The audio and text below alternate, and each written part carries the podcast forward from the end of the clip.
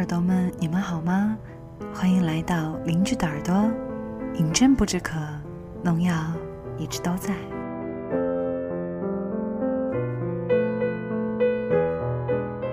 嗯，这一次更新呢，又是隔了好长的时间。好吧，我不为自己解释了，我真的就是懒惰了而已。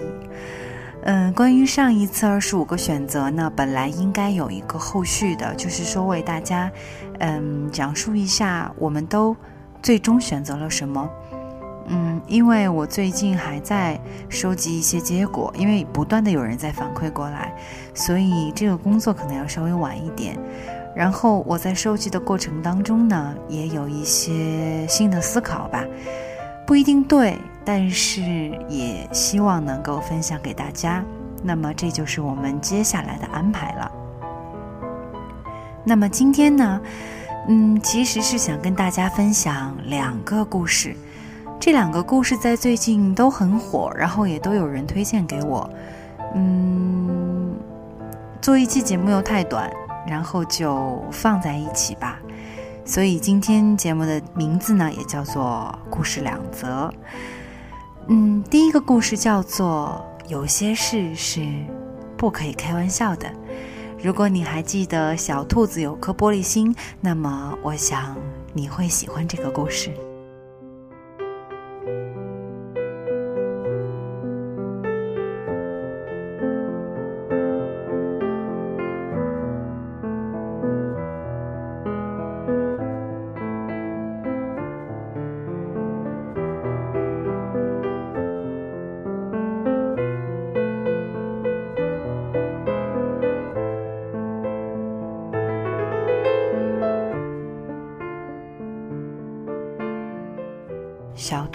收到一条短信：“我不喜欢你了，再见，不再喜欢你的小熊。”小兔红着眼睛把手机递到妈妈面前，说：“妈妈，你看，小熊不喜欢我了。”妈妈摸了摸小兔的头，说：“傻孩子，今天是愚人节啊。”小兔的脸上立刻恢复了笑容，说。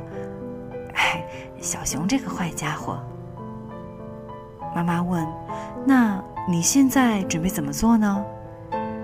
小兔摆了摆毛茸茸的耳朵，说：“我也要捉弄它一下。”妈妈微笑着点头说：“好的。”小兔给小熊发了一条短信：“真巧，我也不再喜欢你了，再见，也不再喜欢你的小兔。”发完短信之后，小兔蹦蹦跳跳的继续去做胡萝卜派了。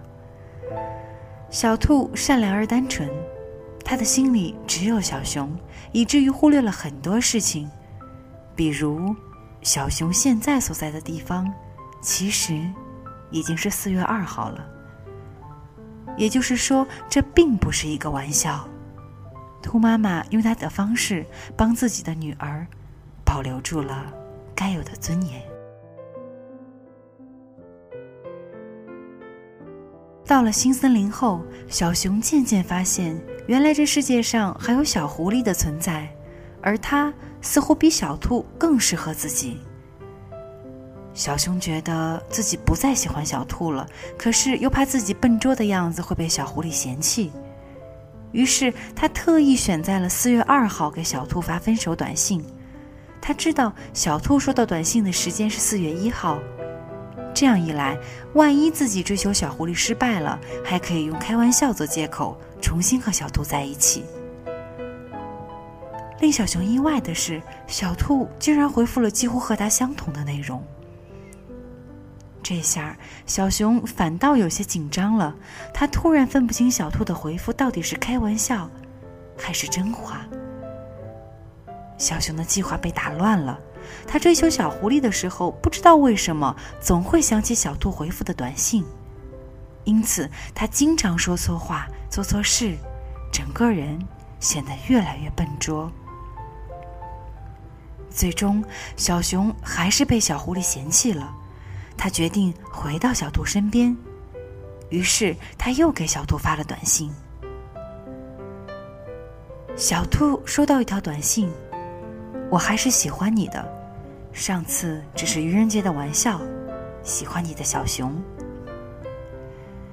小兔把手机递给妈妈眼前，说：“妈妈，你说的没错，小熊真的是在开玩笑。”妈妈摸了摸小兔的头，说：“有些事是不可以开玩笑的哦，比如喜欢一个人这件事。”小兔不解的问妈妈：“为什么呢？”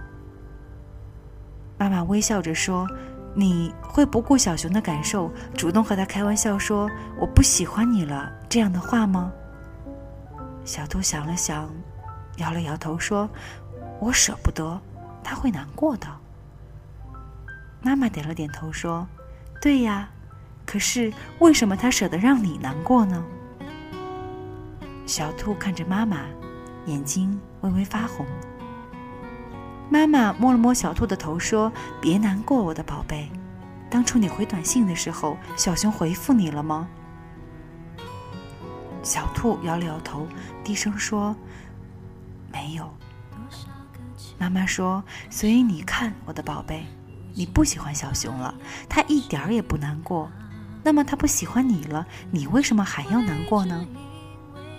小兔想了想，点了点头说：“我明白了，妈妈。”妈妈微笑着说：“答应我，宝贝，有些事是不可以开玩笑的，比如……”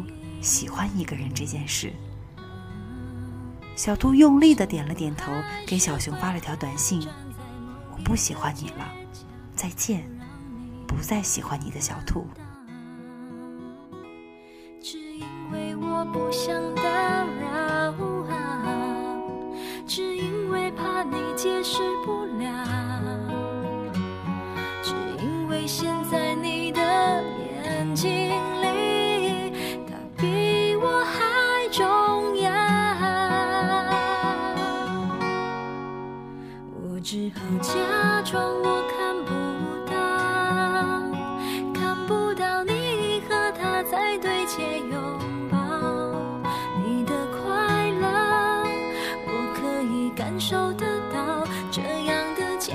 方式对谁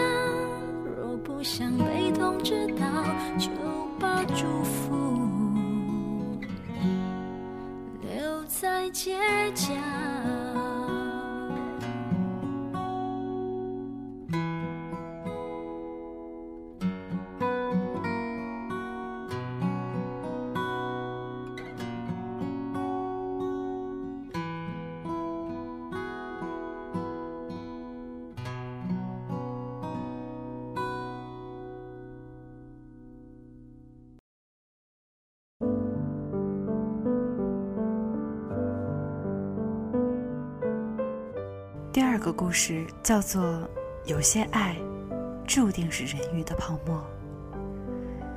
我不知道这个标题有什么特殊的含义，嗯，但是在读完了之后呢，也会让人觉得心里有一些沉重吧。分享给大家，希望你能够从中得到一些属于你自己的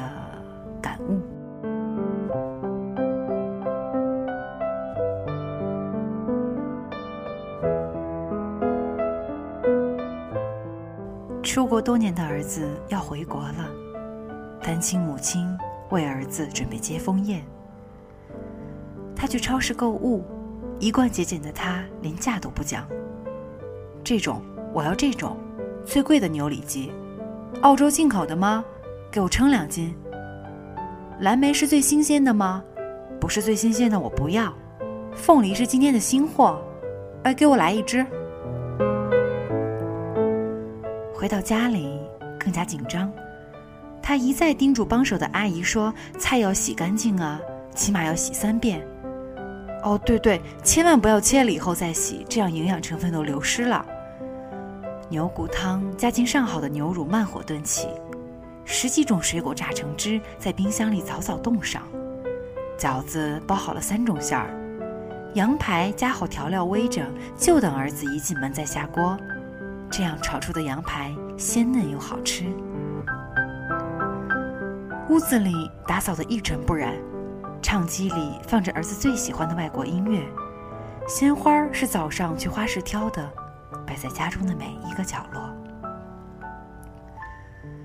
直到儿子进门的那一刻，他搓着手，连围裙都没有摘，就从厨房里奔出来，却居然近乡情怯的不敢上前。还是儿子上前拥抱了他一下，他的眼里瞬间充满了泪水。大家坐下来吃饭，他不停的给儿子夹菜，儿子却吃的不多。他紧张的问儿子：“怎么了？是不是饭菜不合胃口？”儿子摇摇头说：“不是的，我吃了飞机餐，所以现在不饿。”吃过饭。儿子推开碗，很快地说：“妈，你们慢慢玩，我约了老同学去唱歌，先走了。”说完，背起包就出门了。他瞬间失落了许多，却再也没有出声阻止儿子。老友问他：“怎么了？是不是有点不开心？”他摇摇头说：“孩子大了，有他自己的生活也是应该的。”我就是觉得折腾了这么一天，准备这一桌子菜，他才吃了这么一会儿，这样想来，真是有点难过。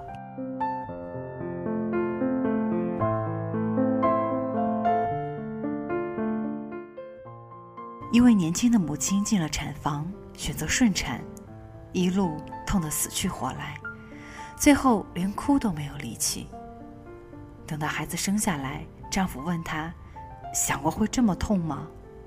他虚弱的躺在床上说：“没有。”当时我还问过我妈：“生我时痛吗？”她说：“挺痛的。”给我描绘了一下具体的场景。可是我真没想到，居然会这么痛，比她的形容足足痛了十倍还不止。她费力的伸手抱起自己的宝宝，轻轻摇晃，眼生慈爱。所以，现在我理解我妈了。她为我付出的爱，远不止我看到的这么简单。痛和爱一样，也是乘以十倍的。童话中，小美人鱼为了与王子相见，宁愿失去最美的声音，将鱼尾换成人腿，忍着步步剧痛来到他的世界。可他最后依然无法将爱说出口，眼睁睁看着王子与公主结为连理，却下不了手去伤害爱人，最后纵身一跃，化为海中洁白的泡沫。安徒生多么残忍！自始至终，王子都不知道小美人鱼内心的真实情感。这沉重的爱，让一个女孩子倾尽所有，付出今生。往往最痛的不是不爱，而是不晓。我们收到一份爱，再回忆一份辜负，以为两不相欠，不过如此，却不知爱之深不可测，无人知晓背后的故事，才用简单的推搪或敷衍，草草了却这份心意。一封信，也许写了改，改了写，字斟句酌，写到潸然泪下。一句话，也许思前想后，战战兢兢，鼓足勇气才敢开口；一个拥抱，也许包含了太多太多的感情，无法用言语倾诉，只好使用最简单的肢体语言，只盼对方可以了解，可以感受。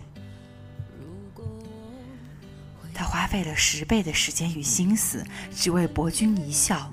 哪怕这份爱非你所愿，也请欣然笑纳。应当为这份爱敞开十倍的心怀来包容，才不至于狠狠辜负那份你永远不知道的付出。在你胸怀，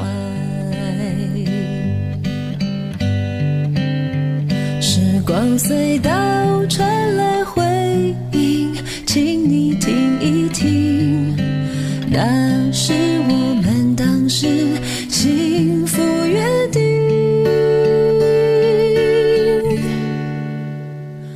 有些人，在心底从来没忘记；有些事，有些梦，还找不